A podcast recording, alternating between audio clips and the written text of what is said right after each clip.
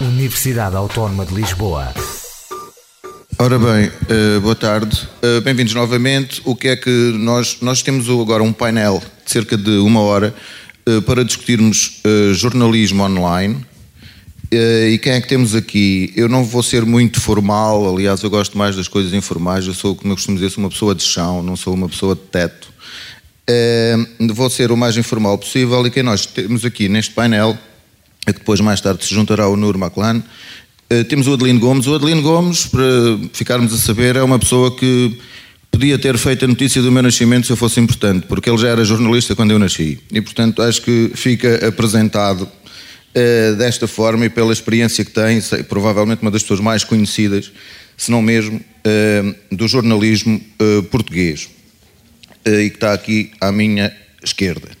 Depois temos a Guia Cornero, que é italiana, que está a trabalhar aqui no Instituto Superior de Ciências do Trabalho da Empresa, no ISCTE, eh, que pertence também ao CIES, e que tem trabalhado sobretudo temas relacionados com movimentos sociais, designadamente radicalização, protestos de policiamento, protestos anti-austeridade, ativismo digital e, portanto, projetos que se relacionam com questões muito uh, atuais, não só uh, em Portugal, e por isso os projetos em que trabalha são de cariz uh, internacional. O professor Manuel Pinto, que eu gosto de dizer que terá sido, se não o pai, pelo menos um dos pais da literacia dos médias em Portugal e de outras coisas, e que foi jornalista e que tem uma experiência enorme, e para mim é sempre um prazer poder estar junto dele e aprender com ele. E temos depois o Paulo Querido, Paulo Querido também uh, jornalista, neste momento programador e investigador em disciplinas de inteligência artificial Uh, teve uma carreira de três décadas como jornalista e, portanto, trabalhou nos principais jornais de Portugal. E é interessante que ainda hoje de manhã eu dizia que me lembro de regionalizar notícias que o Paulo fazia a nível nacional quando eu trabalhava em Castelo Branco, designadamente sobre e-government. Já há uns anos idos, porque eu não sou propriamente o mais jovem que estou aqui. E falando em mais jovem e avançando, o, a ideia era passarmos já a palavra uh, ao Adelino, que uh, em cinco minutos nos vai tentar contar cinco ou seis episódios que se passaram desde 66 até hoje para percebermos uh, as diferenças do jornalismo, do jornalismo sem internet e do jornalismo após a internet. Eu passo a palavra.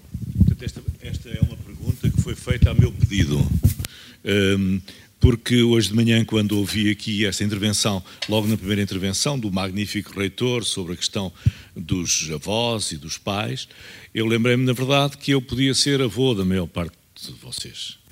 E, e quando vocês nasceram, eh, eu já era jornalista sénior. E, e, portanto, lembrei-me que talvez seja interessante que vocês saibam que houve vida antes de vocês começarem a ler.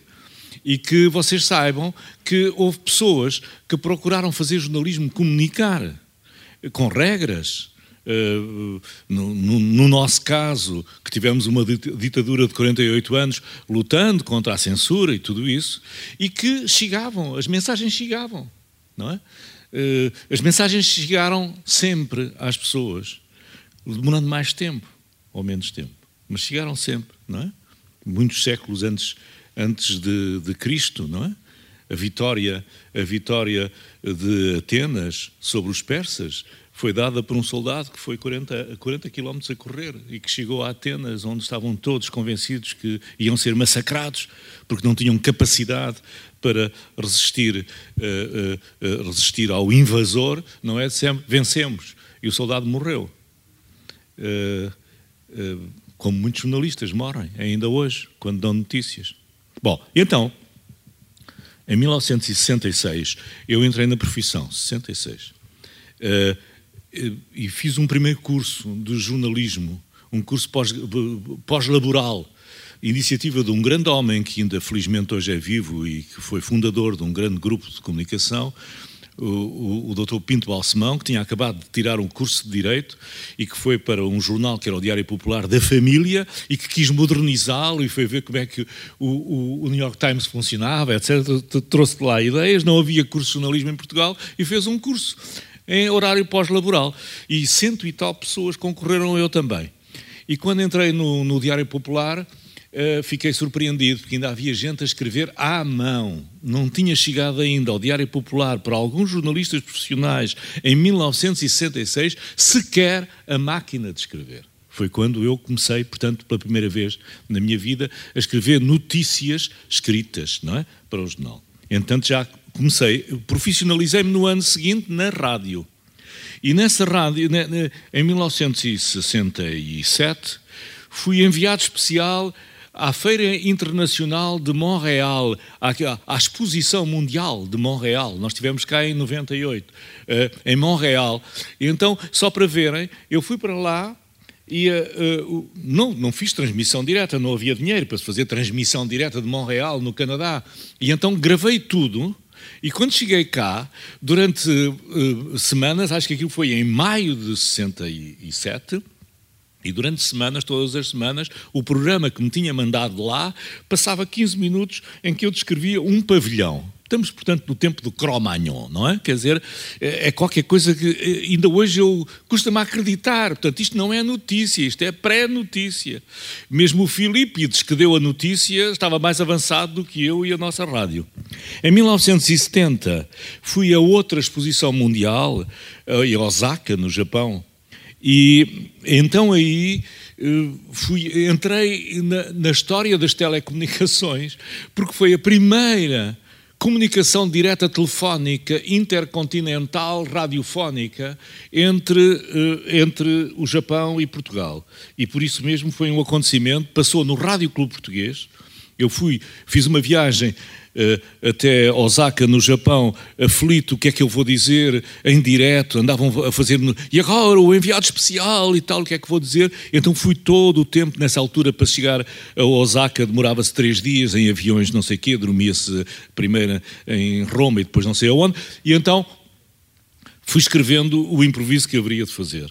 Eh, de tal maneira que depois eh, fui lá para o, local, para o local dos repórteres e comecei a falar quando me chamaram de Portugal. Alô, Adelino Gomes, em direto de Osaka. E eu comecei a falar. E quando me calei, acho que 20 ou 30 minutos depois, e olhei finalmente à volta, porque eu tinha ali os meus apontamentos todos, estava toda a gente, os outros repórteres que eram para aí uns 200, a olhar para cima de boca aberta, porque eu tinha estado todo o tempo a gritar de Osaka, com aquela sensação de que falando mais alto se ouve tão longe. Em 1974 fiz uma reportagem de um golpe de Estado que acabou com o fascismo em Portugal, com a ditadura, e aquilo que eu vos queria chamar a atenção é que essa reportagem foi uma reportagem que, que, que, cujo palco foi a Baixa de Lisboa, o Terreiro do Passo e o, o, o, Largo do Carmo. O Terreiro do Passo ficava a 800 metros das instalações da Rádio Renascença, dos estúdios da Rádio Renascença. O Largo do Carmo ficava a 200 metros. Estivemos a falar sete horas, as três pessoas que fizeram essa reportagem. E isto não foi para o ar, em direto. Sete horas depois, quando chegámos à Rádio Renascença, eu pensando que ia ser aplaudido vivamente eh, pela, pelos meus companheiros de rádio, porque tinha feito a reportagem em direto do golpe de Estado que acabou com 48 anos de ditadura, fui mandado para uma sala ao lado, porque eu estava proibido de trabalhar nessa estação de rádio, pelo diretor, e disseram-me que eh, eu não podia entrar lá, tinha que sair. E eu disse, mas e a reportagem? A reportagem não foi para o ar. Só no dia seguinte é que a reportagem do fim da ditadura em Portugal foi para o ar na Rádio Renascença. Estamos em 1974, estamos num tempo que não tem nada a ver com os diretos de hoje. Havia diretos também, mas eram de futebol e tinha que se pedir as linhas à Marconi e, portanto, as linhas não se, não se pede uma linha, olha, amanhã vou fazer um golpe de Estado, não é? Portanto, não, não, não havia linhas para fazer a reportagem uh, do, do, do... Em 1989 o Presidente da República, Mário Soares, fez uma presidência aberta e andou por todo o país e eu andei como enviado especial, digamos, dentro do país do, da, da, da, da IRDP e lembro-me que a única maneira que tínhamos de fazer crónicas uh, do, uh, do Marão e tudo isso e tal é ir à casa de pessoas, bater à porta e pedir um telefone o telefone para fazer um telefonema e entrar, se houvesse possibilidades, em algum, se fosse à hora dos noticiários, de toda maneira não se ia parar um programa. Em 1990 entrei com um grupo de jornalistas muito pequeno, dois dos quais portugueses, entrei em Kuwait City à mesma hora, no mesmo minuto em que estavam a entrar uh, os, a coligação de 28 países, que acabou com o domínio de Saddam Hussein, que tinha invadido uns meses antes, quase um ano antes, uh, Kuwait. Uh, e fiquei tão feliz que entrevistei três ou quatro pessoas, tive a sensação que tínhamos um exclusivo eh, e corri rapidamente, estamos em, 1990, estamos em fevereiro de 1991, corri rapidamente para eh, enviar a história extraordinária de quem tinha entrado ao mesmo de quem tinha visto os olhos arregalados dos, uh, dos habitantes de Kuwait City para nós, porque eu ia ao lado do capitão Ahmed, que foi o primeiro cujo carro de combate entrou na cidade de Kuwait City. E fui a correr, andei 600 km, porque era o sítio mais perto onde havia um telefone.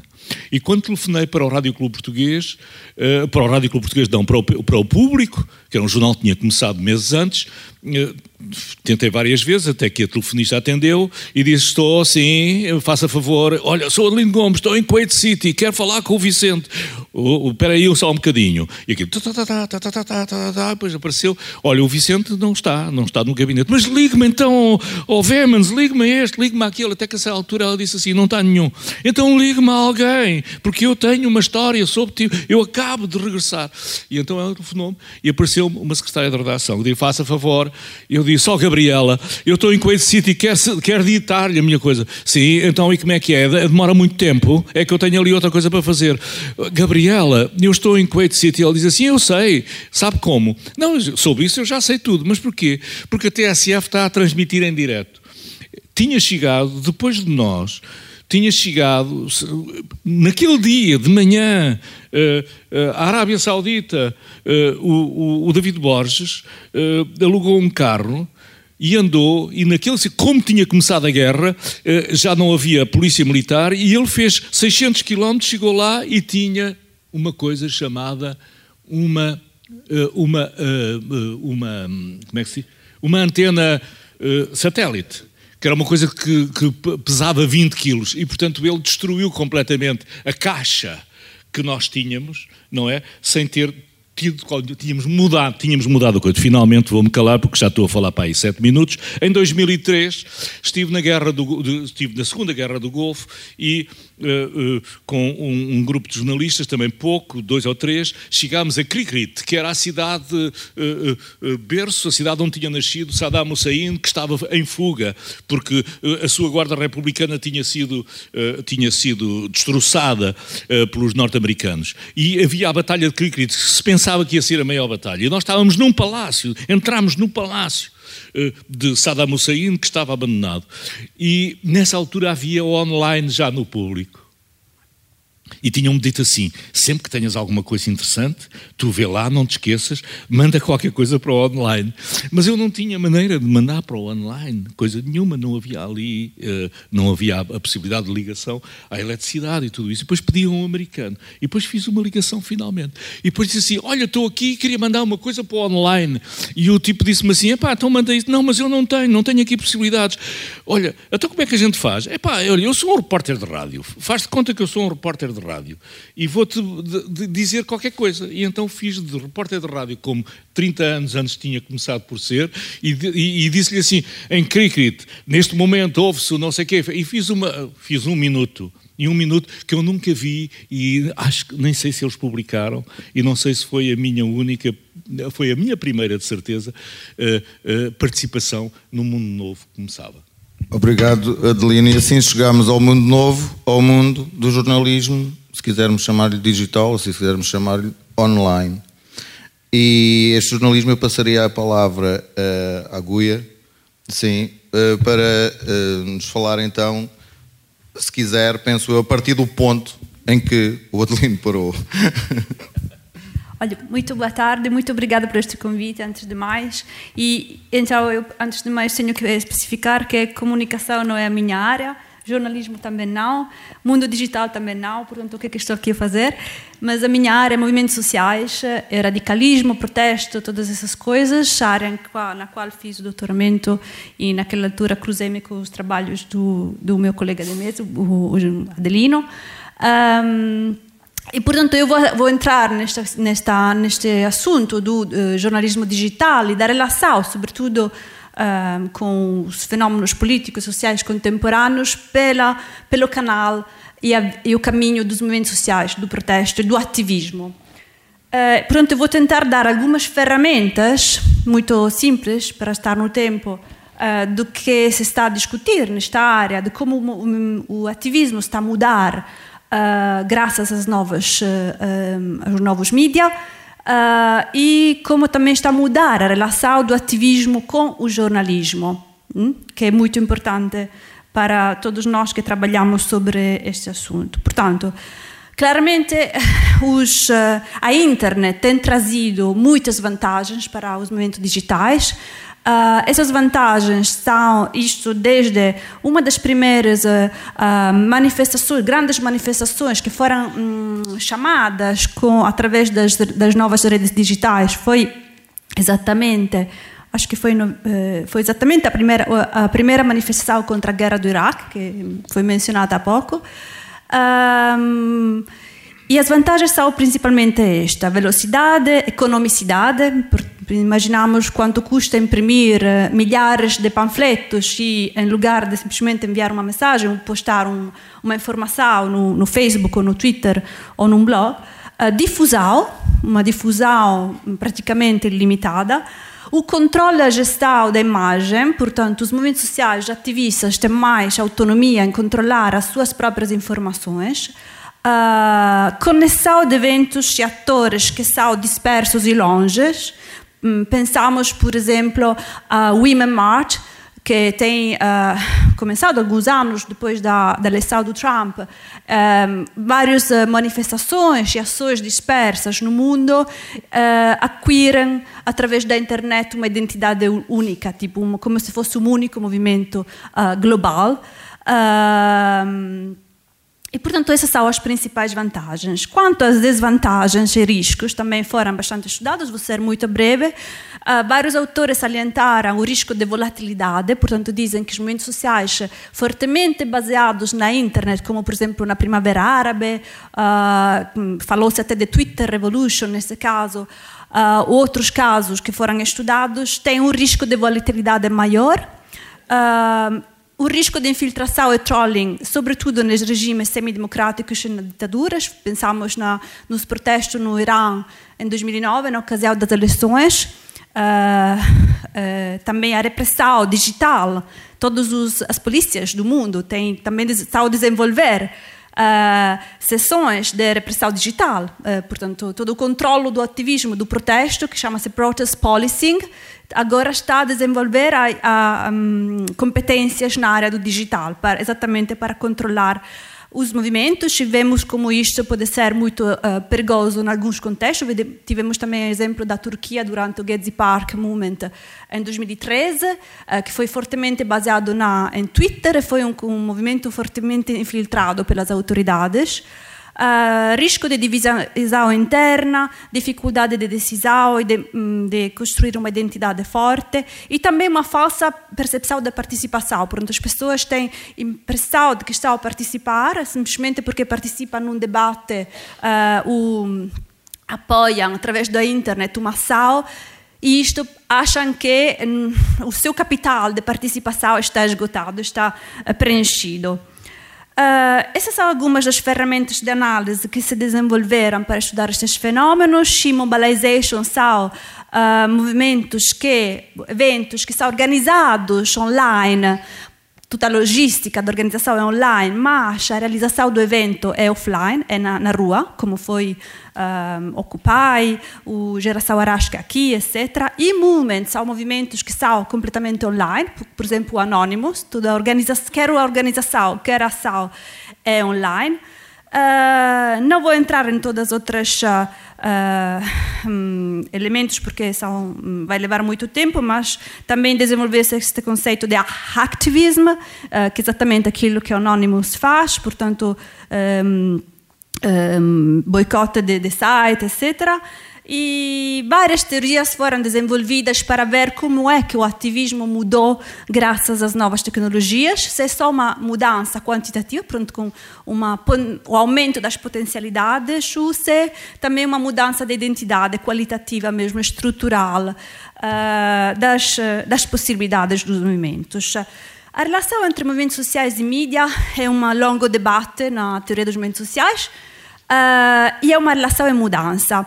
Desde o início, uh, reparou-se que uh, nesta relação, a partir dos anos 80, assim, os primeiros estudos, era fortemente a favor dos mídias mídias tradicionais, estamos a falar, porque os movimentos sociais eram muito dependentes dos mídias tradicionais por difundir, por difu, difundir, difusar, difundir.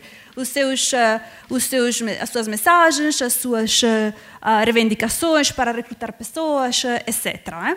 Uh, e também havia alguns elementos, alguns fatores, parece banal dizer, e são estes, que atraíam mais atenção dos mídias. Por exemplo, isso foram, foram, foi estudado, ações mais perturbadoras, violência, o tamanho, hum, manifestações maiores, e também esta questão da autenticidade e espontaneidade. Uh, Reparou-se que os mídias Uh, exaltavam esta dimensão da espontaneidade dos movimentos sociais, que são tudo menos espontâneos, muitas vezes são atores organizado, organizados que têm uma profissionalidade, umas competências adquiridas, portanto não emergem de nada, mas uh, os elementos da espontaneidade, de ser contra, por exemplo, a institucionalização, a profissionalização de outros atores políticos, como o partido, o sindicato, sempre foi muito valorizada.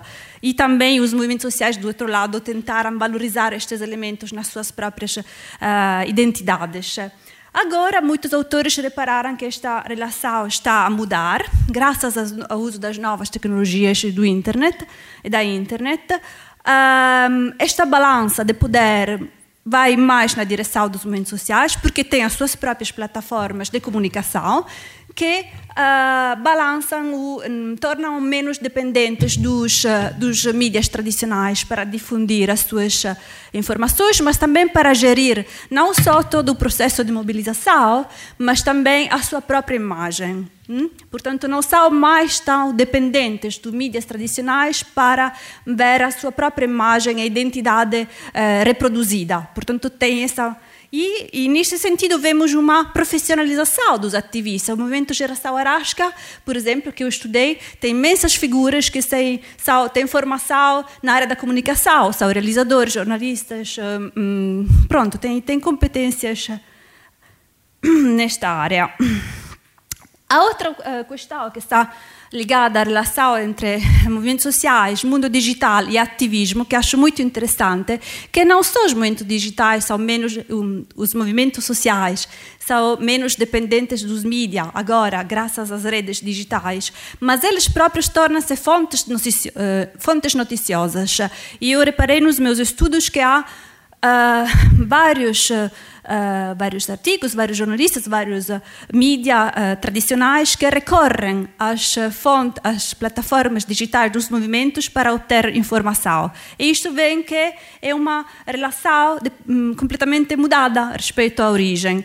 E mais do que isso, vários movimentos sociais têm criado as suas próprias plataformas noticiosas mesmo e de informação e de comunicação. O primeiro de todos foi o Indie Media, que nasceu no movimento Alta Globalização no finais dos anos 90. Uh, eh, mas uh, uh, na atualidade nasceu o Open Democracy, que eu sugiro de, sei, talvez já conhecem, mas sugiro de seguir. É um instrumento que uso muito também nas aulas, que é um jornalismo altamente qualificado, muitos dos jornalistas também são investigadores, etc., cobrem muitas áreas que não são uh, sempre fáceis de, de estudar.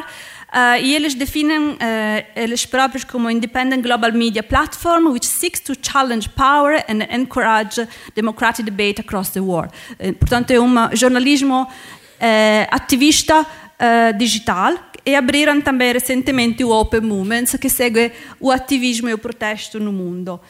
Uh, isto é um bocadinho aquilo que eu queria partilhar convosco e esses essas são um bocadinho as reflexões que uh, me surgiram a partir de, de, algumas publicações, estudos que desenvolvi. Uma foi publicado neste livro, em 2017 e foi sobretudo sobre a relação mídia uh, tradicion tradicionais e, e movimentos sociais durante o ciclo de protesto anti-austeridade em Portugal. E outro foi este estudo que levamos para frente com colegas do Esqueteu, Gustavo Cardoso, Tiago Lapa e Joana Azevedo, sobre o uso das redes sociais na mobilização hum, no, na, em quatro países, Espanha, Grécia, uh, França e um, Portugal. Uh, a Itália, portanto, cinco, peço desculpa. Portanto, nós tentamos perceber qual é efetivamente o uso, quantas pessoas usam o, uh, a internet para a mobilização. E uh, estes são os resultados, não tenho tempo de discutir aqui, mas são resultados contraditórios. Vemos que um país como a França, por exemplo, que tem estruturas de mobilização muito fortes, tradicionais, sindicatos, organizações, associações da sociedade civil, etc., não usa tanto a internet para mobilização como os outros países. E isso nos está a abrir uma reflexão sobre a relação também entre uh, estruturas de organização da sociedade civil e, portanto, virtua, eh, sociedade civil tradicional e sociedade civil virtual. E qual é a relação que, que há entre as duas, as uh, dois elementos e as duas formas. Uh, talvez podemos voltar a falar disto no, no debate e vou parar por aqui. Ok, obrigado, uh, Guia. Obrigado por, por esta uh, comunicação. Então agora eu, eu, passaria a palavra ao Paulo Querido. Paulo Querido, e para onde é que caminhamos agora? Digamos, houve, temos vindo aqui numa, numa gradação, numa evolução. Para onde é que caminhamos agora? E sobretudo quando se fala de inteligência artificial e educação, de inteligência artificial e jornalismo, de inteligência artificial e inteligência não artificial. Eu tenho 35 anos, não sou tão antigo como o Adelino, comecei bastante depois dele, uh, mas sou do mesmo mundo embora não tenha feito rádio como ele fez, mas sou do mesmo mundo uh, dele. Há diferenças entre nós, mas isso são irrelevantes. A questão aqui é. Um, eu estou aqui para anunciar o fim do jornalismo. É isso que eu estou aqui a fazer. Uh, eu já não sou jornalista, fui jornalista durante 35 anos, mas não é por causa disso, ou seja, aquilo que vos vou dizer a seguir não tem nada a ver com a minha própria percurso e a minha própria experiência uh, profissional. Eu tive a sorte de, depois de ter sido corrido do jornalismo, ter encontrado o que fazer, ou ter, ter, encontrado uma segunda profissão aos 50 e tal anos. Isso é uma sorte. Mas estou aqui para anunciar o fim do jornalismo, porque é isso que, que, que a inteligência artificial, a aprendizagem das máquinas, os algoritmos, portanto, todas essas coisas que nós vamos ouvindo falar, eh, vão culminar eh, numa, no fim do jornalismo, para ser sintético. Ponham-se, o Adelino disse uma coisa, fez aqui algumas, algumas etapas muito engraçadas, nomeadamente o soldado. Portanto, nós não, não nos referimos ao soldado que levou a mensagem como o primeiro jornalista. Quando é que nós começamos a falar em jornalistas? Bem, mais ou menos depois de haver jornais. Agora, hum, imaginem que há 50 anos, nós estamos aqui a comemorar os 50 anos da internet. Imaginem que há 50 anos, portanto, em 1969, tinha aparecido o Gutenberg e a sua uh, prensa.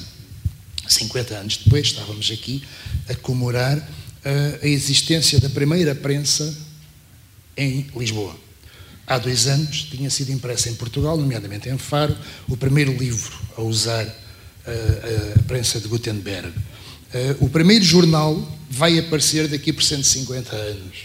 Ok? Portanto, quando aparece o primeiro jornal, daqui por 150 anos, é que acaba o mundo dos copistas, dos bons copistas e das pessoas e das instituições que estavam encarregues de passar a cultura, o, a, a, portanto, que estavam encarregues, através da informação, passar, nomeadamente de, dos, dos manuscritos, portanto, passar quer a cultura, portanto, quer o conhecimento adquirido, quer as informações. Portanto, só daqui por 150 anos é que vai acabar uh, o papel do jornalista e o papel do jornalismo tal como nós uh, o conhecemos ainda hoje. Hum, portanto, esta história diacrónica, portanto, esta visão destes 150 eh, anos que ainda faltam em termos de, de portanto, em tempo Gutenberg, para nós podermos finalmente declarar o fim do jornalismo, é evidentemente um, aqui um artifício meu, uh, até porque o tempo já não é o mesmo, as coisas aceleraram, a tecnologia acelerou, a ciência fez acelerar todos os processos, o método científico, um, a revolução industrial, portanto, tudo isso acelerou bastante o tempo. Mas eu não falei em Gutenberg, eu não fui buscar o exemplo de Gutenberg por acaso. Fui buscá-lo porque uh, Gutenberg muda radicalmente as coisas. Portanto, uh, é uma mudança radical. Portanto, nada foi mais como antigamente. Não estamos aqui a falar de mudanças graduais como aquelas que eu seria capaz de estar aqui a enumerar. Uh, o Adelino já enumerou, que são, e, e também, uh, eu não consigo dizer o. Guia. Também enumerou que é agora uma transição de poder, de, portanto, das fontes que, está, que, têm, que estão a ganhar um protagonismo e um poder. Portanto, isso tudo são eh, são etapas, são pequenos passos, são uh, uh, às vezes um pequeno lance de escadas, mas nada do que estamos aqui a falar é disruptivo como, como foi Gutenberg. E a internet, ou seja, aquilo que começou há, há 50 anos, é deste calibre, é do calibre de Gutenberg. Não vai ficar pedra sobre pedra daquilo que nós hoje estamos aqui a fazer, daquilo que temos andado a fazer uh, no jornalismo e na comunicação. Não vai ficar pedra sobre pedra. É, um, é uma mudança uh, ao nível de, de, da mudança que a prensa de Gutenberg provocou. Portanto, o que é que a prensa de Gutenberg trouxe uh, à, àquilo que é o, o jornalismo? Àquilo que é a comunicação. Trouxe, uh, por exemplo, os direitos de autor, uh, a importância do autor, não apenas os direitos, uh, mas a importância do autor, porque era ele que era a fonte.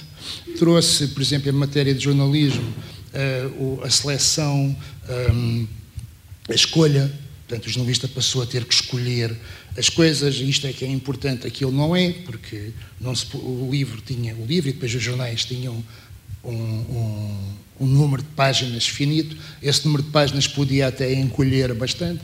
Nos diários eh, era bastante curto e, portanto, a seleção, o método de seleção, o jornalista passou a ser um especialista da seleção e a tentar abordar, a tentar, enfim, escolher aquilo que era mais importante, as notícias que eram mais importantes, um, para então as imprimir e as fazer circular.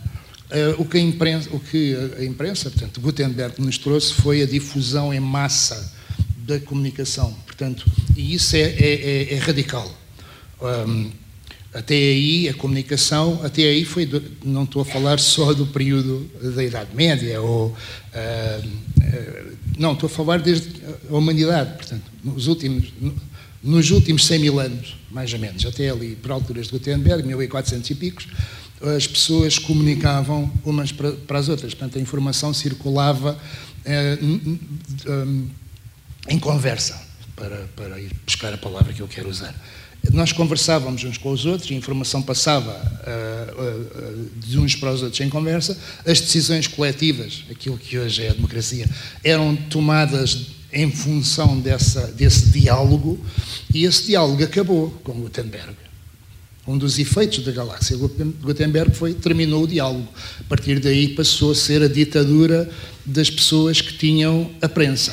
Portanto, as pessoas que tinham a prensa ditavam o que é que era importante, ditavam o que é que era conhecimento e até hoje ditam, ditavam e ditam até hoje o que é que é importante, o que é que é conhecimento, eh, qual é que é a informação relevante e o que é que deve ser discutido pelos políticos e pelos cidadãos no espaço eh, público. O que a internet veio fazer foi acabou com isto, está a acabar com isto. E isto é altamente disruptivo, eu lamento muito, na qualidade de, de jornalista lamento, porque foi o meu mundo, eu sou do tempo do Gutenberg, eu fui formado ali, eu, hum, enfim, hum, não, apenas, não é só uma questão de profissão, é também uma questão de, de, de, profissão de fé, de gosto, não é? É também uma questão económica. Eu vivi daquilo, é? vivi de Gutenberg, vivi da galáxia Gutenberg durante 30 e tal anos. Hum, Portanto, tenho essa relação e, portanto, custa-me também me dói ver acabar Gutenberg, mas Gutenberg está a acabar. A internet acabou com o middleman, acabou com os intermediários e acabou, sobretudo, com essa noção de que a, de que a informação e uh, eh, um, a difusão de conhecimento se faz de forma uh, piramidal, portanto, se faz de, baixo, uh, de cima para baixo, se faz de quem detém os meios, de quem detém a imprensa ou de quem detém o acesso à imprensa portanto, o acesso aos meios, eh, e deixa ao cidadão comum, ao cidadão ordinário, para usar a expressão aqui mais perto do, até do inglês, deixa ao cidadão comum a capacidade de conversar com o outro cidadão comum, eh, de conversar com o jornalista, o antigo detentor da verdade, e de conversar com o político, que é quem está encarregue de perceber entre as verdades e as mentiras o que é que ele deve eh, legislar a seguir e para onde é que deve conduzir a sociedade a seguir. É aqui que estamos, eh, e daqui para a frente o que vamos continuar a assistir é isto, é a erosão de tudo aquilo que Gutenberg nos deu e ao início de algo completamente novo, completamente diferente, e para quem está nas, na, na, na, na, academia, para quem tem a função de, enfim, de vir a ser jornalista daqui por algum tempo, ou pensa nisso, hum, tem que, tem que, o que tem que fazer é olhar para trás, olhar para este período, uh, interrogar-se sobre uh, aquilo que não pode continuar a fazer porque não, porque não tem cabimento, porque nós vamos, estamos a caminhar, graças a, enfim, graças à internet, portanto, graças à difusão, graças a essa máquina de comunicação que é a internet. A internet não é um meio, é uma máquina de comunicação, é um telefone, não é um meio de, de, de não é um meio, não é como um jornal. Uh, não é como a televisão, não é como a rádio, uh, é uma máquina de comunicarmos. E é assim que devemos olhar para ela. E essa máquina de comunicar está a devolver à cidadania, aos cidadãos, uh, o diálogo para o bem e para o mal, porque há muitos diálogos que não deviam acontecer, como nós sabemos, não é? Quando frequentamos as caixas de comentários e, e, no Facebook, todos nós temos essa experiência, às vezes é impossível aquelas conversas, não é? Bolas, até entre pessoas civilizadas. Portanto, eh, nós temos que, nós, coletivo, temos que reaprender a conversar uns com os outros. É isto. Obrigado, Paulo querido. Uh, há aqui duas, duas questões uh, que, antes de passar a palavra ao Manel, que de facto, uh, lendo, lendo isto que o Paulo nos disse, à luz, por exemplo, da teoria da aceleração social, ou tentando perceber que ainda há bem pouco tempo fiz um trabalho muito simples, um trabalho mais jornalístico que académico, a tentar perceber se os alunos que estão em cursos de comunicação querem ser jornalistas. Eles não querem. Eh, portanto, estamos bem, ok? Portanto, podemos ter alunos, podemos ter professores, porque são precisas pessoas em comunicação, ainda que o jornalismo não seja este. E os 150 anos que provavelmente falta, eu lembro-me que há pouco tempo, um século antigo equivalia a 8 anos no Silicon Valley. Portanto, 150 anos, provavelmente estamos a falar de 10 anos. Dentro de 10 anos, coisas serão diferentes. Manuel, como é que vão ser as coisas? Uh, olhando, o Manuel tem experiência de jornalismo, está na academia. Uh, como é que vai evoluir? O que é que nós precisamos? Que estudantes é que precisamos ter? O, o, para onde caminhamos, digamos assim? É evidente que eu não, não, não sei responder. Uh, há coisas que eu posso dizer é que gostava, que é bastante mais comedido e está ao, ao alcance, digamos assim, daquilo que eu acho que é viável. Eu, neste momento, uh, naturalmente, nós vivemos uma experiência que não é frequente, que é acompanhar ao vivo uma mudança rapidíssima uh, da qual, a, a, qual nós não controlamos e da qual nós não sabemos qual vai ser o desfecho. Isto é um privilégio, antes de mais. Uh, é como ter vivido a Revolução. É uma geração que teve o privilégio de ver um país a mudar. Uh, com tudo o que ele possa ter de contraditório nessa mudança. E, portanto, assim como nós assistimos a essa revolução eh, num país, nós temos vivido esta mudança revolucionária, eh, digamos, do ponto de vista não apenas tecnológico, económico, mas também político e cultural. É? Eu até acho que é sobretudo cultural. Há aspectos a que eu sou mais sensível, sensível do que outros, também pela história de cada um, não é? Portanto, eu acho que, por exemplo, esta perspectiva do Paulo Querido, acho que é importantíssima, eh, mesmo que ela seja altamente disruptiva, nós, se não formos disruptivos nesta dinâmica em que estamos metidos, digamos, tendemos a vivê-la com o mesmo, do mesmo do, com o mesmo paradigma, com o mesmo esquema, digamos assim, de quando as coisas eram de outra maneira, muito mais lentas, muito mais normais, digamos assim. As coisas hoje são todas anormais, é? E uh, são todas anormais a muitos níveis, que nós estamos fartos de ver a cada dia. As notícias são cada vez mais anormais e antigamente não eram. Nós passamos aqui décadas e quem foi jornalista sabe disso, em que de facto não havia grandes novidades. As novidades eram previsíveis, as agendas diárias das redações comandavam de facto o trabalho. Os políticos e quem se habituou a conhecer a lógica de funcionamento dos jornalistas sabia mais ou menos como controlar a agenda das redações. Hoje, cada vez mais, de facto, a, surpresa, a, digamos, a violentação dos limites, o, aquilo que nós pensávamos que era completamente impossível, inaceitável, inatingível, é sempre mais além, ou mais ao fundo, ou mais ao lado. E, portanto, é neste horizonte cultural que nós temos de aprender a viver e a construir qualquer coisa. É? E a, para mim a questão mais interessante é assim: o que é que nós, nós aqui, não é? Uh, se não quisermos ser meros leitores da realidade, meros telespectadores ou telespectadores da realidade, o que é que nós podemos fazer? Pergunta do nosso amigo cantora. E o que é que nós havemos de fazer? Ora bem, hum, talvez, talvez. Uh, ora bem, onde é que eu bato? Uh, eu bato num aspecto em que me eh, com que me confrontei logo no exercício de jornalismo, quando um dia o Conselho de Imprensa da altura lançou uma campanha que se chamava Ler Jornais a Saber Mais, e eu, através de um camarada da redação que estava envolvido nisso, fui metido também, digamos, em ações uh, nas escolas em particular, uh, digamos, a refletir sobre a minha profissão. Eu que não tinha frequentado nenhum curso, não havia, curso de jornalismo ou de média, eu que, digamos assim, sentia precisamente no exercício, na velocidade do trabalho de um diário, a dificuldade de refletir o que fazia. Quer dizer, era trabalhar, produzir e, e, e dormir, não é? E, e, beber um copo e dormir. Era um bocado o ritmo do jornalista típico, não é? Ou seja, aquele que não pensava no que fazia. Isto é, eh, digamos, hoje, apesar de tudo, algo que também, apesar de tudo, mudou porque nós temos outras ferramentas, temos outro enquadramento, temos gente com quem podemos uh, conversar, ler, aparecem artigos uh, de vez em quando interessantes, ainda hoje era referido aqui um de manhã, recente, etc, etc. O que é que eu descobri a partir desse momento e com outros momentos que eu podia assinalar, mas que não tenho tempo? Foi a descobrir que havia um continente para, assim como havia um continente a montante do jornal ou do meio de comunicação, que é a empresa, os interesses, eh, as agendas, etc., que também havia outro continente para a jusante do jornal. E eu isso nunca tinha visto. Isto é espantoso porque, teoricamente, era para eles que eu trabalhava. Mas eu nunca os vi.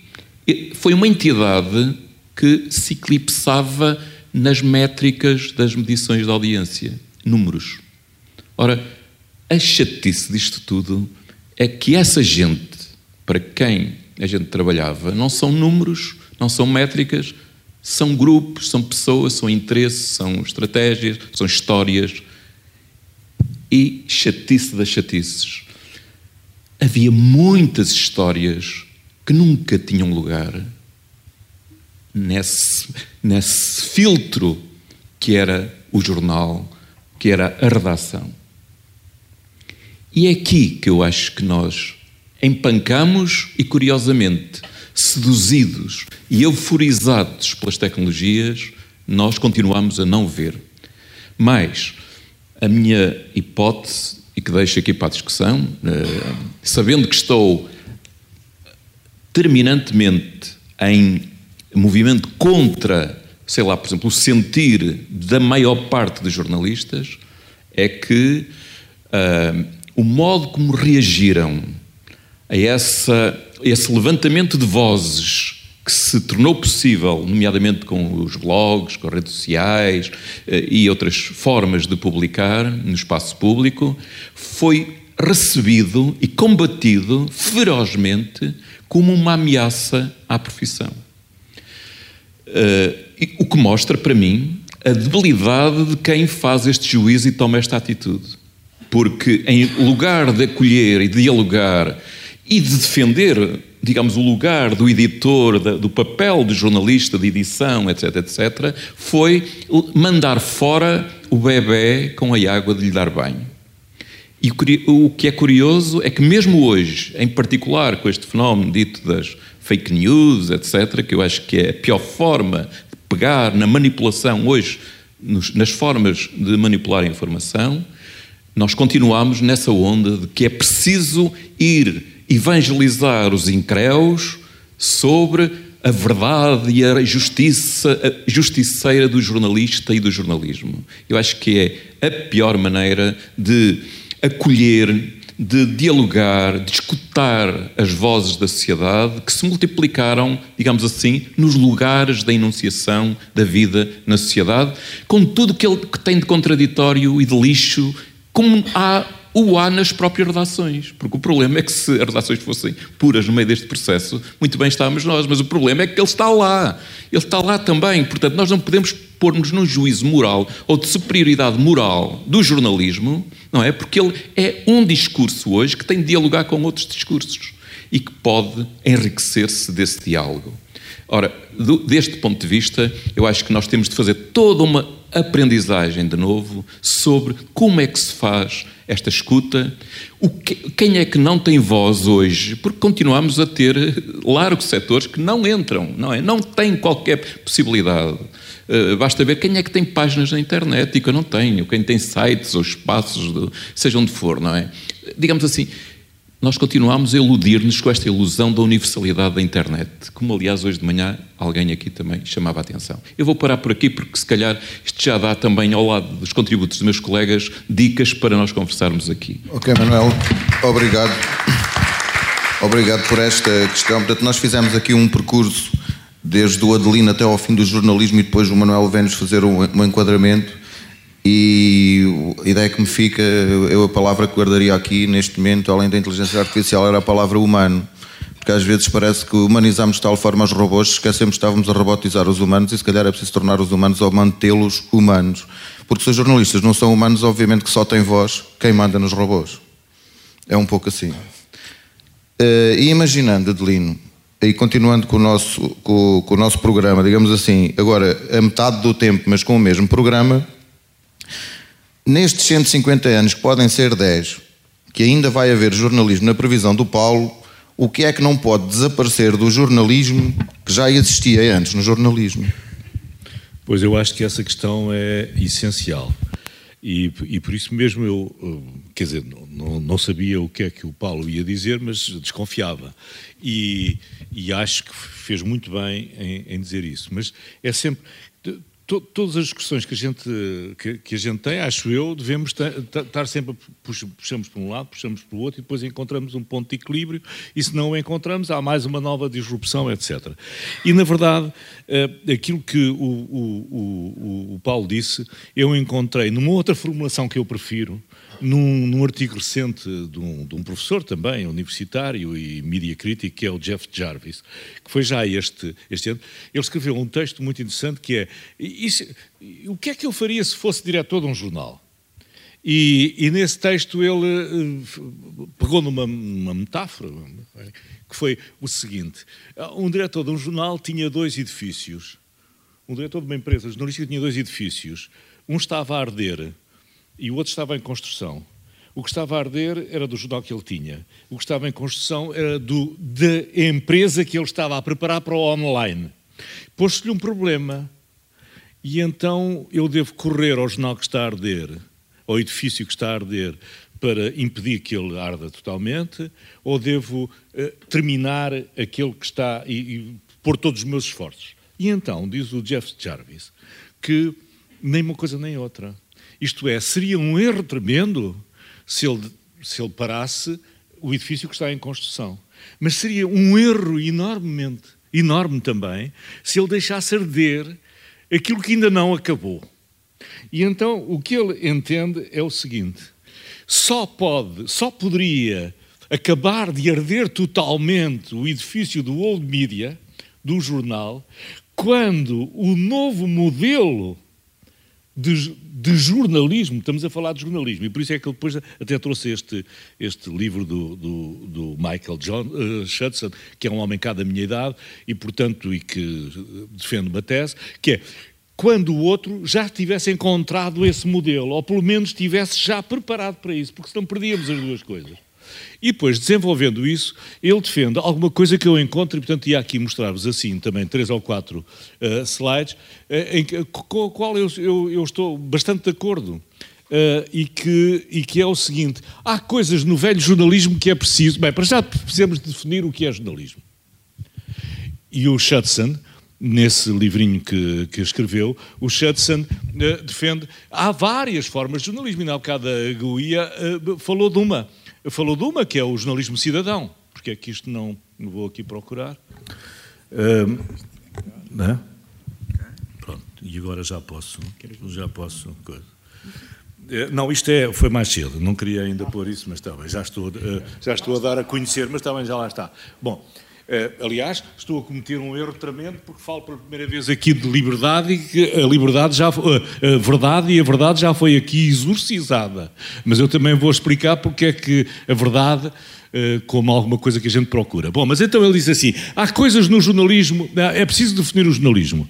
E ele diz: o, o, o, o escreve um livro journalism, uh, journalism still matters, portanto, o jornalismo continua a interessar, ainda interessa, mas diz assim: vamos lá ver que jornalismo é que eu estou a referir. Ele diz assim: eu só estou a falar do jornalismo profissional. Há outras formas de jornalismo, não vamos impedi-las delas continuarem, nem sabemos qual vai ser a final no final disto tudo, desta, desta, desta caminhada, desta caminhada, que agora, no entanto, é aos saltos, porque todos os dias muda, não sabemos qual será. Mas há um jornalismo que nos parece, que nos convence, porque nós nem sabemos o que é que vai ser no, o novo jornalismo do futuro, nem a comunicação do futuro. Há um jornalismo que tem um lastro de 150 anos, pelo menos, que é o jornalismo industrial, o jornalismo que vem na sequência uh, do Gutenberg. Esse jornalismo tem um conjunto de princípios que seria muito mau se ele fosse deitado fora com a água do banho. Isto é, que seria muito mal se ele fosse destruído, ardesse completamente nisso que aconteceu.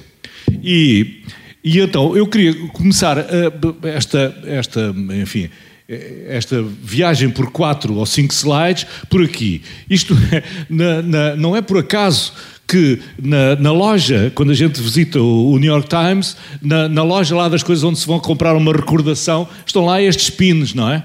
é? A verdade é difícil, a verdade tem uma voz, a verdade é mais importante do que nunca. Bom, a verdade no sentido jornalístico.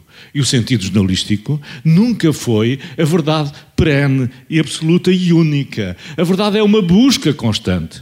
É a procura, é aquilo que um dos homens que ficou mais famoso, um dos dois homens que ficaram famosos pelo Watergate, definiu uh, como uma the best obtainable version of the truth. A melhor, a melhor versão que nós conseguimos de cada vez. Por isso é que os jornais a sério, e o primeiro que o formalizou muito bem foi o, foi o El País, em 1977, tinha logo uma coisa que é fé de é, é, errores.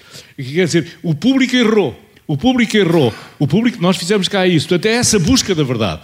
E, portanto, eh, entre essas, entre essas definições que a gente. Eh, eu, eu gosto disto, deste, deste, deste jornal, que, no entanto, atenção, aí está.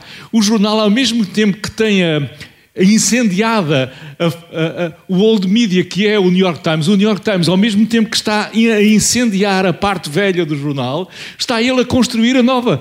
É como o, o Guardian. Por isso nós não podemos falar assim, não podemos dizer acabou. O jornalismo não acabou ainda. O Guardian está a fazer as duas coisas. Tem uma casa incendiada e tem outra que está a ser construída. E está a ser construída com alguns dos paradigmas, daquilo que é paradigmático na nova coisa, que é, por exemplo, um diálogo total com, com as pessoas que apostam naquilo e que deram dinheiro como nunca o Guardian teve. Para quê? Para procurar fazer um jornalismo, mas onde preserva um conjunto, um conjunto de uh, convicções.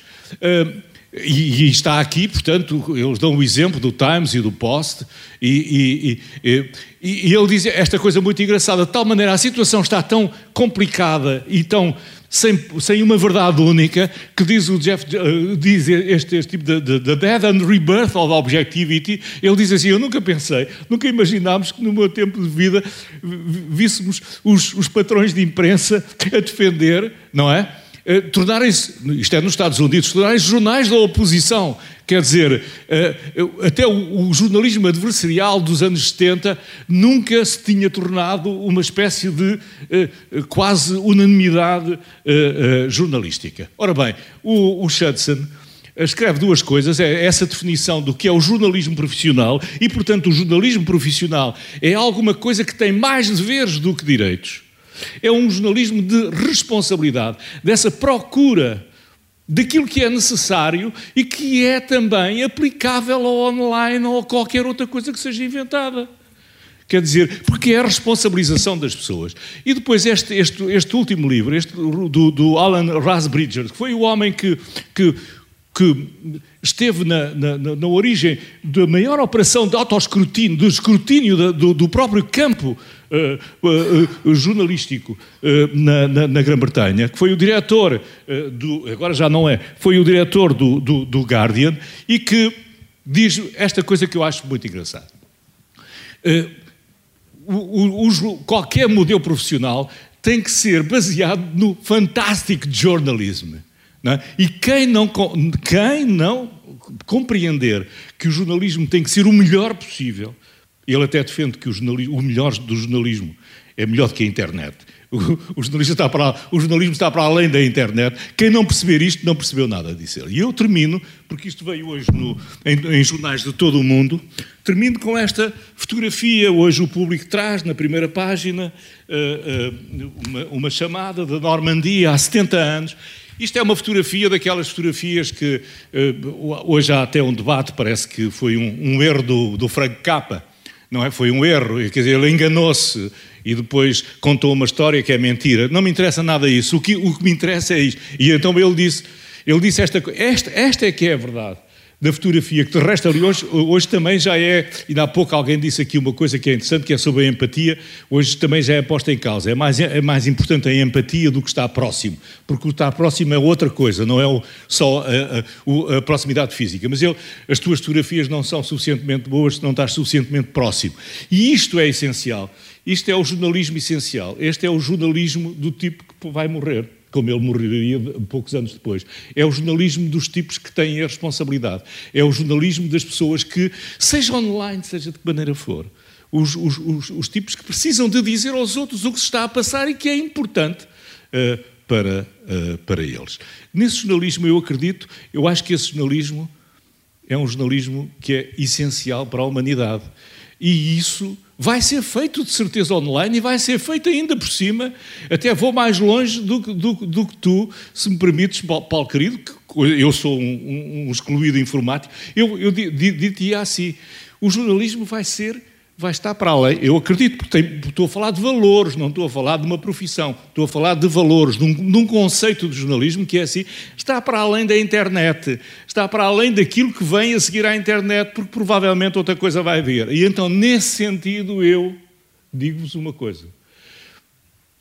Podem não chamar-se jornalistas, os meus bisnetos, mas se algum dos meus bisnetos, ou filhos dos, do, dos meus bisnetos, estiver a defender na sociedade a informação de todos, o diálogo, a, con a, conversa com as pessoas sobre aquilo que é importante para eles, então eu sentir sentirei que tive um descendente e que sou um ascendente longínquo de alguém que fez, afinal, aquilo que antes do jornalismo o Filipito fez. E que hoje um homem, duas vezes prémio Nobel, prémio Nobel não, prémio uh, Pulitzer, chamado Paul Salopek, continua a fazer, eu falei disso há cinco anos, ele continua a andar a pé e está a fazer, está a reeditar a pé, reeditar a pé as migrações da sociedade desde África até ao sul da América do Sul. Esse homem está a fazer o quê? Está a fazer o jornalismo mais extraordinário,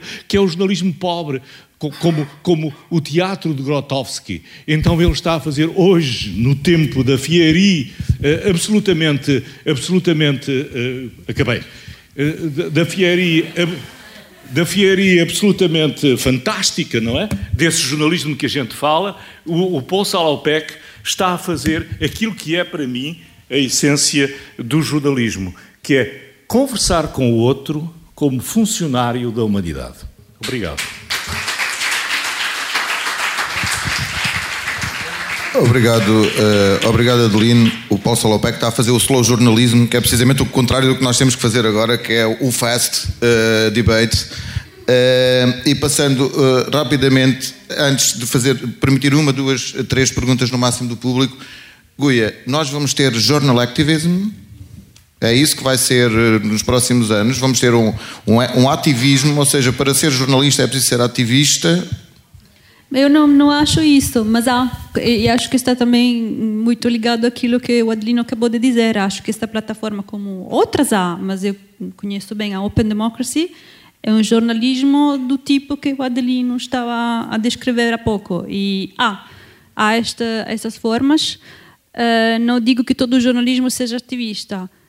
Aliás, este não é um jornalismo ativista, mas uh, sendo um, indo para certas zonas do mundo onde há claramente situações um, altamente problemáticas etc acaba por ser de alguma forma porque acaba também por por mostrar um, um lado que senão seria seria desconhecido etc também estou me a lembrar e talvez o jornalismo, não sei, talvez um bocadinho exagero dizer, sempre foi um bocadinho ativista. E não sei, estou me a lembrar também, não sei se vocês viram, e acho que para os estudantes pode ser muito, muito interessante ver o, o filme que saiu há pouco tempo sobre um livro do Kapuscinski, Mais um Dia de Vida, é, é um cartoon. É sobre a Guerra Civil da Angola, o livro do Kapuscinski, tem feito muitos outros livros, mas esse, talvez para, para esse um, diálogo hoje, bastante interessante. E o filme mostra esse tipo de jornalismo e que continua a existir, com, com, sem, independentemente do meio, porque o meio é o meio continua a ser um meio, independentemente do, do, do, tipo, claramente pode ser mais rápido, etc. Mas acho que, uh, que um, neste sentido não, não muda radicalmente uh, o sentido do jornalismo em si. Obrigado. Uh, posso passar ao Paulo, por favor? Paulo, eh, olhando para o, o que dissemos até agora e tentando aqui perceber a importância da inteligência artificial, mas sobretudo vai eh, poderá ser o, o, slow journalism, o último jornalismo a acabar, imaginando e eh, entrando nessa previsão de que ele acaba? Vamos lá ver. Em, em primeiro lugar, cabe dizer o seguinte: uh, definir o que é o jornalismo, não é? Uh, o jornalismo, vamos lá ver, se lhe tirarmos os valores, os valores pré-existiam ao jornalismo, como, como a Adeline disse muito bem. Portanto, uh, o jornalismo é uma atividade, quer dizer, que se caracteriza por um determinado, por uma determinado conjunto de pessoas, uh, tratar um, a informação uh, de acordo com um determinado conjunto de tecnologias uh, baseado num determinado enquadramento económico. Pronto. Se nos cingirmos a isso, ok, o jornalismo acabou porque os valores estão lá, os valores já vinham antes do jornalismo, antes do Gutenberg, estão por aqui, foram mais ou menos refinados, foram mais ou menos usados para o bem no, no, no, caso, portanto, da preocupação do jornalismo com as pessoas, com as comunidades, com o que estava a acontecer, com a verdade, uh, e vai continuar. Portanto, esses valores mantêm-se, porque esses são os valores humanos. É? Agora, a maneira como nós, o, o edifício, a, a, a, arquitetura, o enquadramento, a empresa ou a organização que enquadrou essa, é, é, portanto, a busca da informação neste período de tempo, portanto, tendo em conta as necessidades deste, destes 200 ou 300 anos, um, e as, e as, disponibilidades tecnológicas destes 200 ou 300 anos, isso, portanto, considerando o jornalismo assim, isso acabou.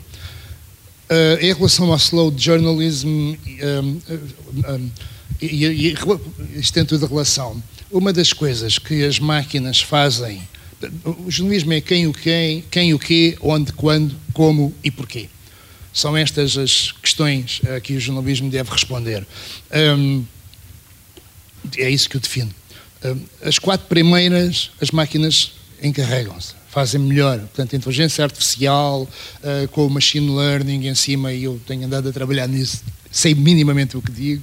Um, uh, aquilo que chamamos os algoritmos, toda essa construção tecnológica dá conta muito melhor do que as pessoas, do que os humanos, dos quatro primeiros, quem o quê, quem o quê, onde e quando. Por exemplo, Adelino, imaginas o que seria hoje cobrir o 25 de Abril?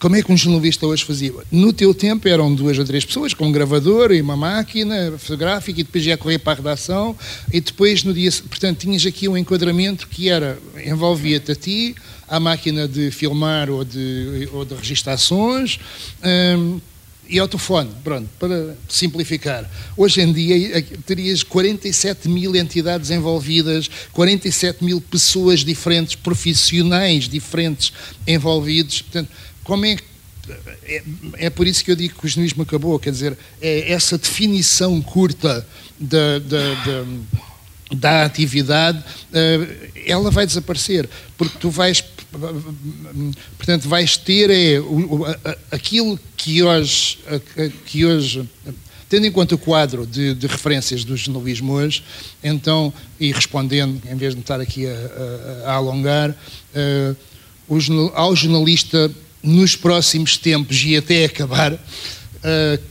cabe a tarefa de explicar, portanto, o, o, como e o porquê. São essas as tarefas dele, é aí que ele se deve se ingerir, deve se, mas calma, porque não acaba aqui. Uh, isto é do, portanto, do, do conjunto de, enfim, de referências uh, anterior, mas há um novo conjunto de referências e a sociedade espera que os que pessoas como os jornalistas, eh, porque é para eles que olha, espera que eles lhes deem respostas. Uma coisa que o Jarvis Jacarinha, eh, o Jeff Jarvis Jacarinha, é que ele ficou fascinado com uma startup americana que faz o seguinte, eh, os jornalistas o que fazem é uh, uh, eles não estão a dar nem notícias, nem, nem, nem a contar histórias, bolas. Estamos fartos de histórias, estamos fartos de narrativas no jornalismo. Eu quero menos uh, narrativas, quero menos histórias, batam-me menos cores, para usar assim uma, uma expressão menos, mesmo forte, batam-me menos tangas e deem-me mais factos. E ele tem aí, o jornalista enquanto municiador de factos, enquanto a pessoa que escolhe as coisas que são factuais, as coisas, não é as coisas que são importantes. É, que entra bem importância é depois a conversa. No calor da conversa entre as pessoas é que se definem as importâncias das coisas. Agora, o que as conversas e as pessoas, enfim, que estão a, a, fazer essas conversas muitas vezes não têm a capacidade de chegar lá é, de, de, é aos factos. E, portanto, o jornalista, por exemplo, pode ser o entregador uh, de factos. Deixe-me só acrescentar uma coisa aí da relação à, uh, portanto, àquilo que, que, o, que o Adelino disse, é que uh, o, o, mundo que nós temos daqui para a frente, e quando eu digo daqui, não é de hoje, é de já de há alguns anos para a frente, é um mundo e isso vocês já devem ter visto, a maior parte de vós já viu de certeza um vídeo que há no YouTube em que nós ouvimos ou vemos o, o antigo Presidente dos Estados Unidos, Barack Obama, a falar, ouvimos a voz do, do, do Barack Obama, Obama, só que ele está a dizer uma coisa que ele nunca disse na vida. Okay? E, portanto, o, o, o fake news, aquilo que é fake, chegou a um nível, quer dizer, não há, não há nenhum jornalista dos. Eu atrevo-me a dizer isto. Não há nenhum jornalista hoje, tanto que tenha hoje a carteira profissional em Portugal, que tenha sequer, eu não estou a dizer os instrumentos, é sequer a percepção uh, do que vem aí. É? A este nível, ao nível daquilo que ele vai ter que distinguir, ou daquilo que a sociedade lhe pediria que ele fosse capaz de distinguir entre uh, aquilo que é verdadeiro e, e aquilo que é falso. Obrigado, Paulo. Uh, Manuel, se o 25 de Abril fosse hoje, a revolução era na rua ou a revolução era online? Quer dizer, ela em muitos sítios, com certeza, não é? Era em mais sítios. A rua, penso que é indispensável. Nós não, não vivemos sem a rua, do meu ponto de vista. Agora, já agora, uh, ligado com isto, mas também cruzando aqui com outras coisas, eu acho que há aqui um aspecto também que, se alguma coisa emergiu nestes anos, pelo menos do meu ponto de vista, foi a chamada de atenção para que o trabalho de jornalista não é apenas dar notícias ou, ou comentar e, e, explicar e contextualizar, interpretar, portanto, mas é também dar conta dos seus processos de trabalho. Uh, a transparência do trabalho de jornalista, eu penso que é hoje uma faceta imprescindível do próprio trabalho de jornalista face ao seu público, não é? Uh, porque é aí que está. Não é apenas para que nós percebamos como é que ele trabalha, é porque isso é um direito das pessoas de perceber qual é o grau de fiabilidade que pode atribuir. Isso exige depois um trabalho do lado de cá, do nosso lado de públicos, não é? Porque para nós também lermos isso, os dados que ele nos dá, nós precisamos de não ser analfabetos digamos assim, nem literais nem funcionais face, digamos, à, à atualidade e face ao lugar do jornalismo. Obrigado, Manuel. Eh, eu, neste momento, quero agradecer-vos e peço desculpa, eh, eu não fui espartano e, portanto, eu não consigo, de alguma forma, estar a passar a palavra ao público sem perguntar primeiro a Paulo se nós temos connosco o NUR. Temos. E então, eu passaria agora a palavra ao NUR. O NUR é Conselheiro de Políticas Europeias para Refugiados e Migrantes. Chama-se NUR Maclan e é aluno de mestrado em Arquitetura na Universidade de Évora. É assessor, conselheiro político e tem participado em vários debates uh, em Portugal. Uh, Nur, I think I can switch uh, to English. It's, it's easier for you. Boa tarde. So, thanks for uh, the opportunity for inviting me here. Thanks for Sandra. Uh, yeah, don't worry. Um, it was interesting uh, what I have heard. I didn't come to the morning part because uh, I was doing my graduation in Evora just two days ago, so it's a little bit busy days for me. But uh, as a Syrian refugee talking about internet, I think we we call ourselves even you the generation of internet because nowadays. Um, we get all the news we want from internet. I mean, I don't remember the last time I bought a newspaper, only when I do some interviews to, to see how it was.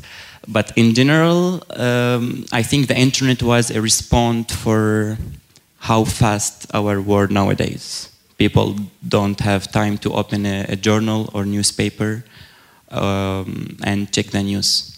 Uh, but as everything in our world, there is uh, the positive part, the good part, and there is also the bad part. And since we have uh, we had a very good journalist here, I would like to say that sometimes I think that before the internet, or maybe before 10 years from now, the quality of uh, journalism was better than now. Before, when you read an article in a newspaper, you see there is a lot of nice um, writing, even the words, the way of the topic in general. But now, because of the internet and kind of online newspapers, we found we start to find a lot of people who can write anything they want and call it as an article. Uh, as you know, I'm from Syria. I'm from Aleppo, and um, internet played very important role in, in, in, the Arabic Spring, let's call it, in the revolutions part. People found, uh, let's say, safe space where they can express their feelings and what's going on. Um, I bet if you bring someone who wrote something very hard on internet to say in real life, he would think 100 times before say it, because we in Middle East lived in dictatorship where we can do anything, but we cannot talk about politics, we cannot talk about human rights, and being in Portugal for five years showed me how much we were missing this in, in our countries, you know. Um, I think the most important part I realized here, in not only in Portugal, in Europe, that I have a tongue, I can talk. While I had it before, but I couldn't talk because we, we, we needed permission. We, you, you can do anything you want in Middle East, but you cannot talk about politics. So imagine. Um, I'm, I am, I'm an architect. I am finishing my master's thesis, but at the same time, I, I am a policy advisor about migration in, in Europe. And um, I think when everybody saw the picture of the Syrian Kurdish kid Alan on the, uh, in, in Greece, um, everything changed at that moment. Not only for you, even for me. I didn't start my career as a public speaker or policy advisor until that picture. Even I was Syrian, I felt that uh, I had something to do after I saw that picture. So yes, internet has a very important role nowadays. Media has very important role nowadays. Yesterday, I read that YouTube will block many channels that they promote for um, hate or Nazis, you know, all these kind of things. And this is very important. Few months ago in Brussels, the parliament, I was part in a debate in the European Parliament talking about how we can, um, with collaboration of Facebook and Twitter, how we can control more the hate speech we can find there. You know, sometimes in Portugal, I on Facebook I have many Portuguese pages, so sometimes I'm checking the news and I see a lot of fake news about me as a Muslim, not me personally, but me as a Muslim, me as a refugee, me as an Arab who is living in Portugal. And the news I read, I feel like there is a war, but when I look to the window, everything is fine. You know, this is very important because I think the stereotype about refugees crisis in general or about migration um, is, is played by the media. We all know how Trump became a president now the Americans are thinking again what the fake news did for them to vote for Donald Trump. I personally never expected someone like Trump will be president. and when he won the election, I was like, what the Americans are doing. But if I was an American living in America and watching all this kind of news, I may vote for Trump, you know. So this is a responsibility as well when we talk about internet. Um, but this is not only happening in Europe or in the West, even in the East, we have a lot of fake news as, as well. So um, we need to control more the content. I know the word control is not nice to use because people like freedom. Could be, but anything in life without control will, will, will end up something horrible. Um, as I said, we are generation that cannot hold an article on a newspaper and read it. We need something fast. We need to one click, we got what we want, and it's done. And internet was a response for this. Um, maybe without internet, you would never hear our voices in Middle East. I'm, I'm just thinking because in 18th and even in the last century, a lot of crises happened in Middle East, and I think the journalists know about this in Syria and Iraq, in Palestine, and nothing happened because the world didn't react for it because they didn't know about it. But nowadays, you can know what is happening. Like, I mean, I, let's go a little bit about emotions. Without internet, I wouldn't be able to communicate with my family in Syria. And 100,000 of refugees, not only Syrians, even Afghani, Iraqi, wouldn't communicate with their families without internet. So um, I, I like the, that, um, let's say, quote when they say, the world became small town with the internet because everybody can communicate with everybody very easily, shortly, fast. So um, I don't know. I, I, would like to have questions more than me talking because I'm young like you and. ok, gostava de, de acima de tudo, uh, uh, digamos, puxar mais acima uma das ideias que o Nuno partilhou connosco e que, acima de tudo, ele mudou completamente a forma de ver e, sobretudo, aquilo que faz a partir da fotografia do Alan Kurdi portanto, da criança que apareceu, uh, ou que foi encontrada, aliás, na praia, uh, portanto, morta e que depois o polícia estava perto. E essa fotografia é interessante porque uh, pouco tempo depois, numa escola de primeiro ciclo e pré-escolar onde trabalhamos, uh, era quando falávamos em refugiados, as crianças lembravam-se dessa fotografia. Portanto, não foi só no caso do, do NUR, era, portanto, foi algo que foi, foi em termos mundiais é, ou pelo menos foi além do, da Grécia. E o que, o que o Nuno agora nos estava a propor era, uh, portanto, ele vem, uh, entra aqui na nossa conferência numa perspectiva de contar uma experiência vista de fora completamente diferente, não sei, do, do debate. Eh, explica porque é que mudou, portanto, ele está a fazer, é arquiteto e está a fazer o, o mestrado em Évora, e o que é que ele mudou, como é que ele encara hoje a internet, e ele encara muito a internet, não é só a questão do jornalismo, mas sobretudo da comunicação, e portanto, não havendo a comunicação, obviamente que ele não consegue falar, por exemplo, com a família na Síria. E nós temos a sensação que todo, todos têm o acesso à internet quando querem, e a verdade é que não, e mesmo tendo acesso à internet é preciso haver alguém do outro lado. E é preciso haver internet do outro lado. Uh, o uh, pergunta-me, uh, ou no fundo coloca a hipótese de haver alguma questão aqui. Se alguém tem alguma questão específica de que eu tenha feito este pequeno resumo. se houver alguma questão, I'm just asking if someone has something to ask. Ok, it's great. então, se, se, há alguma questão para o NUR ou mesmo para Uh, algum dos outros convidados, pelo menos façam a questão. Nós não vamos ter uh, eventualmente tempo, porque eu tinha que terminar esta sessão às 14 e, uh, desculpa, às 15h30 e portanto não, não consegui de forma alguma, nós começámos 20 minutos depois, mas não, isto não é dizer não façam questões, porque senão eu não estava a perguntar, mas se houvesse alguma questão eu pedi-vos agora, por favor, para colocarem.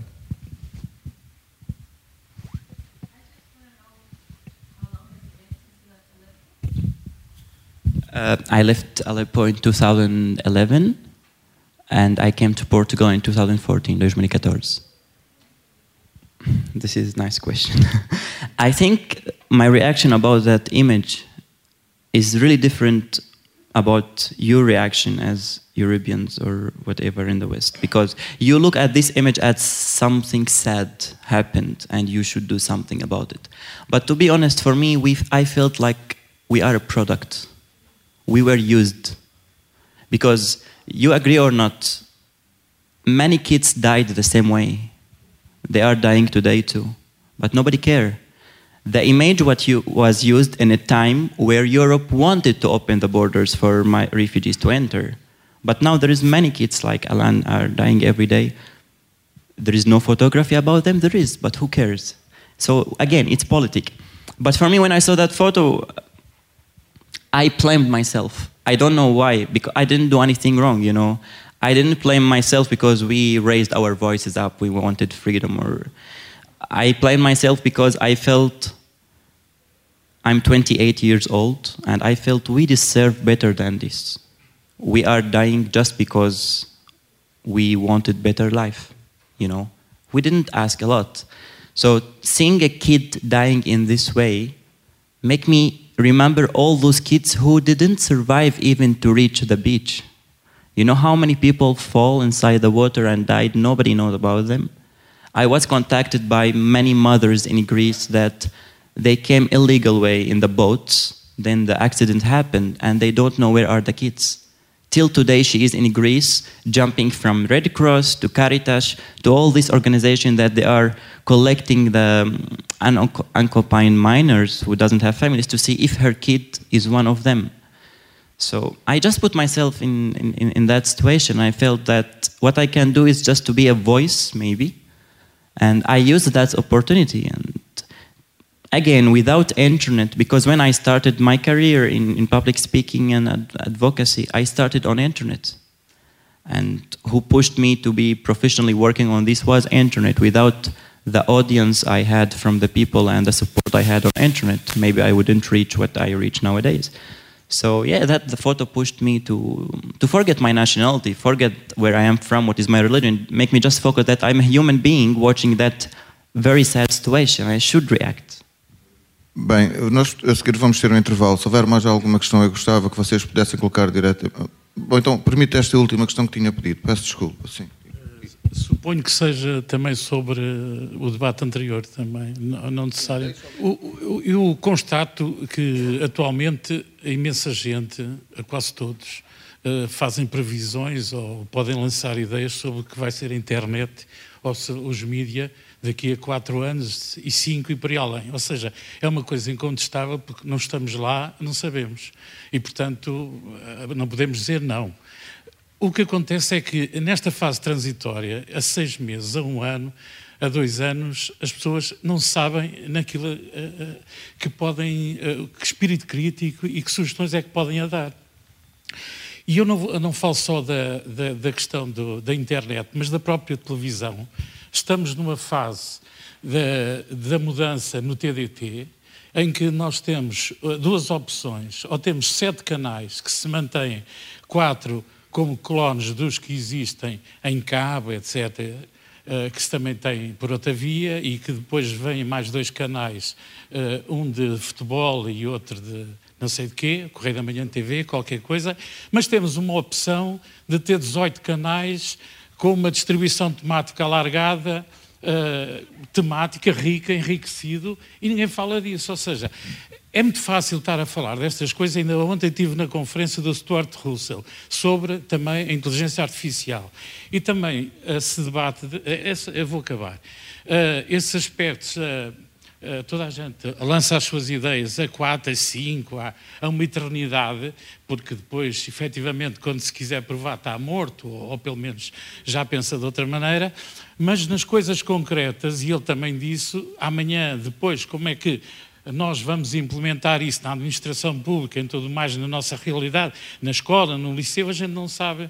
Portanto, eh, eu chamava a atenção só para o debate de que é preciso nós debatermos as coisas para a semana, para o mês que vem, porque nessas é que é mais fácil provar se temos razão ou não. Eu agradeço uh, o seu comentário. Queria que agradecer-lhes e agradecer-vos a vós e, portanto, agradecer que, se concordarem comigo, aplaudíssemos este painel e terminávamos por aqui. Fazemos um intervalo. Obrigado. Universidade Autónoma de Lisboa.